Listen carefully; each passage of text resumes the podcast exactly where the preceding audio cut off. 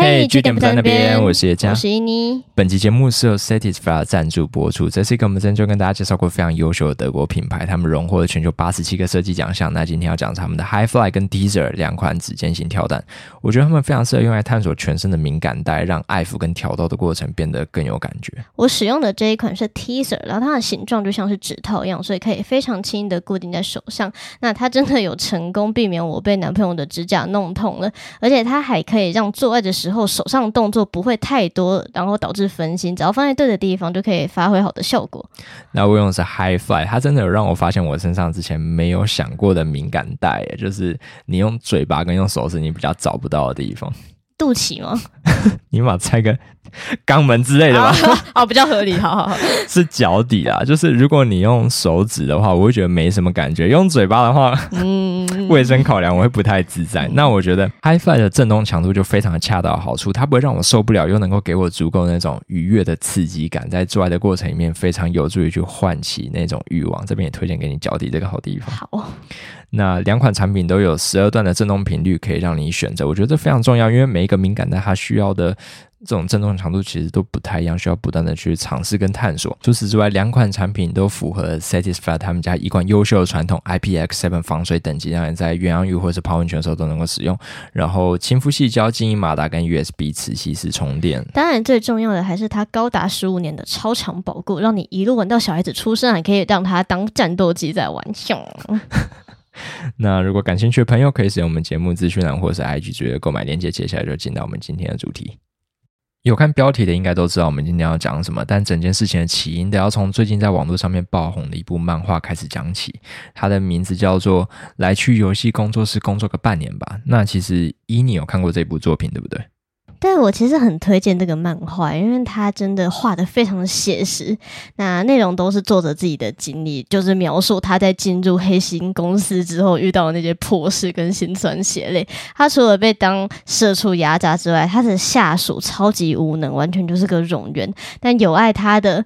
身份刚好是自己老板的女朋友，变成说啊，我完全动不了你，我只能像一个幼教老师一样，就说啊，你不会，你可以问我，我可以教你这样子。然后自己的上司还在疯狂护航这位员工，真的超级无力。Oh my god，在工作上你不想遇到两大神兽，你都遇到同时出现，对，猪队友跟冠老板，然后他们还是情侣关系。那不只是这样哦，这个作品里面还说，老板会利用网络去匿名攻击自己的竞争对手，然后还会用监视器去偷窥自己的员工，还会去乱翻他们的私人物品，甚至直接登进他们的电脑，用他们的社群账号去发文。这完全犯法，这他妈超级变态的好吗？我那时候想到这么夸张的事情，应该就只是。你要杜撰出来，夸大一点，让我们的心有共鸣呢，这样子。结果没想到有知情人士根据作品提供的线索，发现他很可能是在紫色业界里面小有名气的可洛洛文化创意工作室。这间工作室曾经打造出台南市府非常著名的 IP《府城少女》，这真的是一个非常有名的形象，和点我都有印象。然后漫画里面有偷窥癖的老板，其实就是工作室的负责人陈信宇。哎，他来头可不小哦！除了老爸是台南某里连任七任的理事长之外，自己本身还曾经担任民进党黄伟哲青年策略部的主任，兼任台南府城区文创发展协会的理事长。那可以说是文创圈里面握有资源的大佬了。他的后台光听这样子就觉得超级硬，真的是扛把子。真的，而且在事情曝光之后，有许多的受害者就陆陆续续在社群平台上面发文，继续公开更多跟陈信宇互动或者是被抹黑的经历。那其中最让人发指的就是著名会师猫不肉的爆料。那根据猫不肉的自述，在七年前跟陈信宇交往期间，多次被迫在无套的情况底下发生性行为。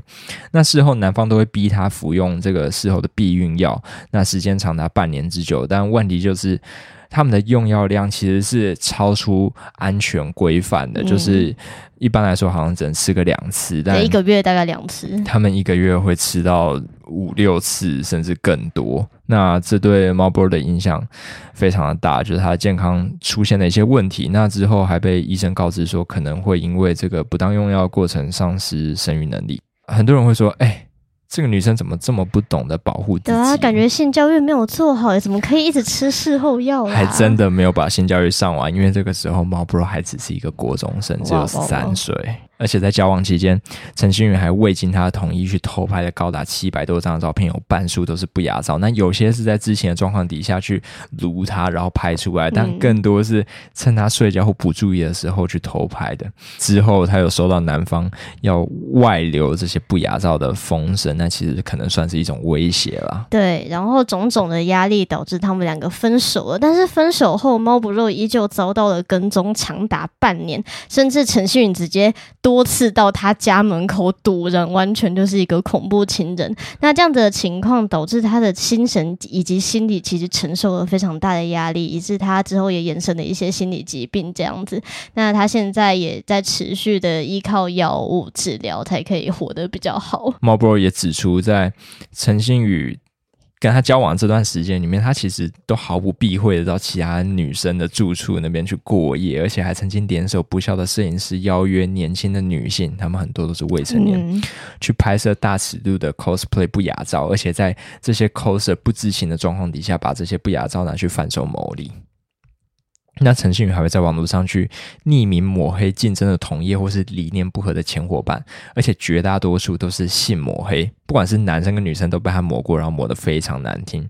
像有的人被伪造聊天记录，说他很会玩弄女生，然后发生性关系，根本就是一个渣男。也有人会被抹黑说：“哦，你喜欢小女孩，是个萝莉控，会跟小学生交往，甚至性侵未成年少女未遂。”这个听起来是不是很耳熟？就是他本人在做的事情，在做自我介绍。对他妈是自传啊！那我觉得里面最衰小的是一个女会师，叫做鳄鱼。嗯，那他在。高中期间退出了陈信宇创办的社团，然后理由其实就只是啊理念不符，这很正常，也不是说你很恶之类的，也不是说你很哦，不要讲太多。那之后就被抹黑说，呃，他都在做援交，都在卖，然后甚至还去找来那种就是 A 片的截图去 P 成这个女生的脸。哎，你在 Deep Fake 出现之前就这样这种方式。你真的是有够糟糕的，而且这件事情真的直接造成鳄鱼的社会性死亡。他在发生后的两年，完全没办法在这个圈子里面有任何的交际行为，真的是无妄之灾。那绝大多数帮他工作的人，其实都是觉得啊，这个人很有才华，那有握有资源嘛，跟他在一起可能有机会去做出一些很棒的作品啊。这种心情其实我懂，但这个人。在床上骗炮，那在呃工作上就是骗你当他的工具人。绝大多数帮他工作人都没有拿到工资，像猫 bro 前面提到这个女生，帮他画了五十一张图，结果一毛钱都没有拿到。本来承诺说要给他六万块，结果最后是零元，而且还意外的发现自己被拍了很多的裸照。对，然后他们和 GoGo 楼合作开的那个电动机车店的员工也爆料说，他们完全没有被保劳健保，甚至薪水拖了。超久也没有汇款，是因为陈信宇根本没有上报这件事情，是他本人自己去联络才发现的。而且他一边压榨员工，自己却带着未成年女友养在公司，还不是第一次。哦，这边需要声明，这边的未成年女友并不是前面那个猫不肉，只是他真的都跳未成年，不是同一个人，但都是未成年，真的很糟糕。那这个缺德老板其实连他的成名作都是抄来的。刚才提到的那个。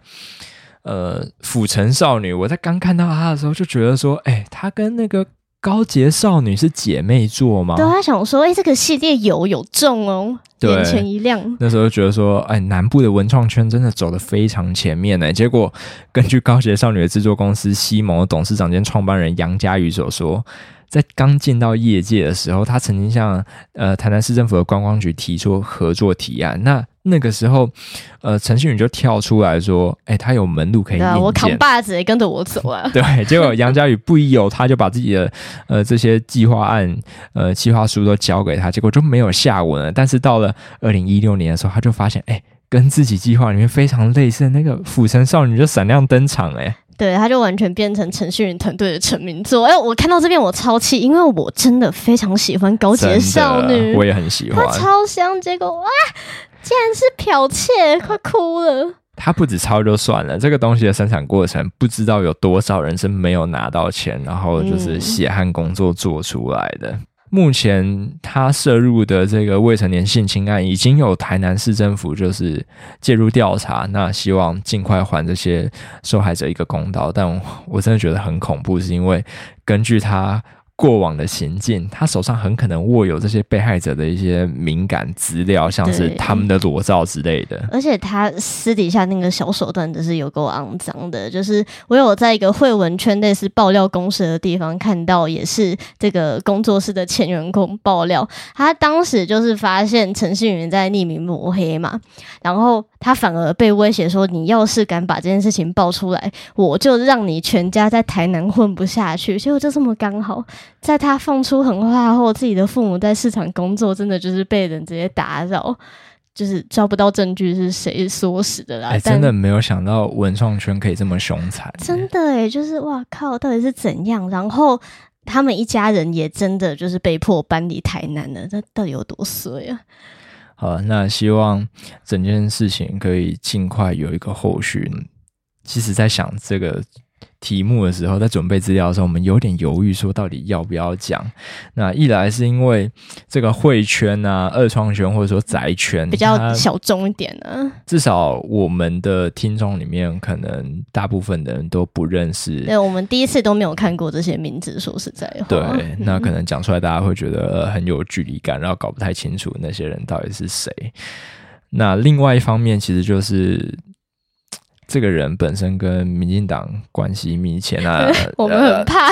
被抹成中共同路人，我我觉得那我会超生气的、欸就是我们的政治立场表达的还不够明确吗？如果因为这种事情被抹，对啊，我在奥运期间，我甚至就是办了一个微博账号，一直向中国打击耶。对啊，小心到时候你被抓走，把那个 A G 抽出来，好不好？就是录制一抛出来，我就直接被抽血，就是你不配拥有党的 AZ。哎、我愿意打高端好不好？我很忠诚。我我也 OK，我也 OK。是说你 A Z 打完之后感觉怎么样？因为我到现在还没排到。因为很多人都说你们年轻人打 AZ 一定会像火车被撞一样，就随便都烧个四十几度，但我只有低烧，然后睡个两天我就好了。哎、你你超废的，你的免疫系统根本没有在工作啊，还是那是安。慰剂啊？哎、给我打好不好？就我想打，我我一定烧给你看，就烧到四十度这样子干。嘛这样？我可能是第九类啊，你是哪里出问题？我看你好手好脚的。脑子哇塞哦！我我哪知道健保怎么想我的？好了，那为了怕被误认成是中共同路人，我们接下来就来辱华一下，讲一下呃前两个礼拜提到的吴亦凡事件的后续发展。根据中国警方的说法，他在七月三十一号试图包机逃回加拿大的过程里面被刑事拘留了。整件事情算是有点出乎我的意料啊，我赌输了。对，因为耶加那个时候直接断定说共产党一定不会关他，因为实在是更消息太丢人了。我就想说，中国的法律怎么可以 让这个罪大恶极？但我后来发现说，这个我逻辑还是对的，就是尽可能不让你丢脸。但如果你已经不小心丢脸丢到国外去了，哎，那时候直接高脸都直接来报道，也是啊，也是啊。那就死定了。因为对于中共来说，唯一死刑就是你让国家颜面无光。但好了，十块给你。谢了，谢谢。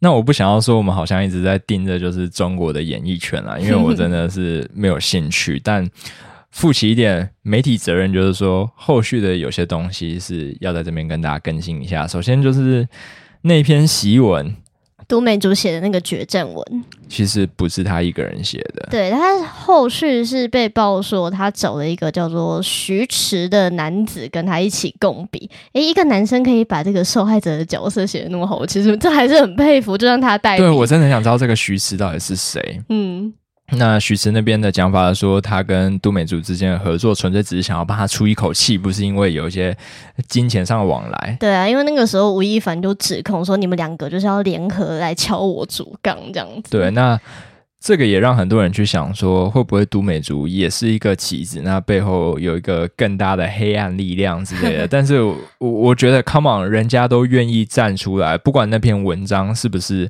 他自己写的，哎。总统的那些声明稿也都嘛是底下的文单写的，就请人代笔一下是有什么问题？对吗？那重点是挂他的名字，然后他抛出来，然后他愿意为这些言论负责，我觉得这个还是非常的不容易啦。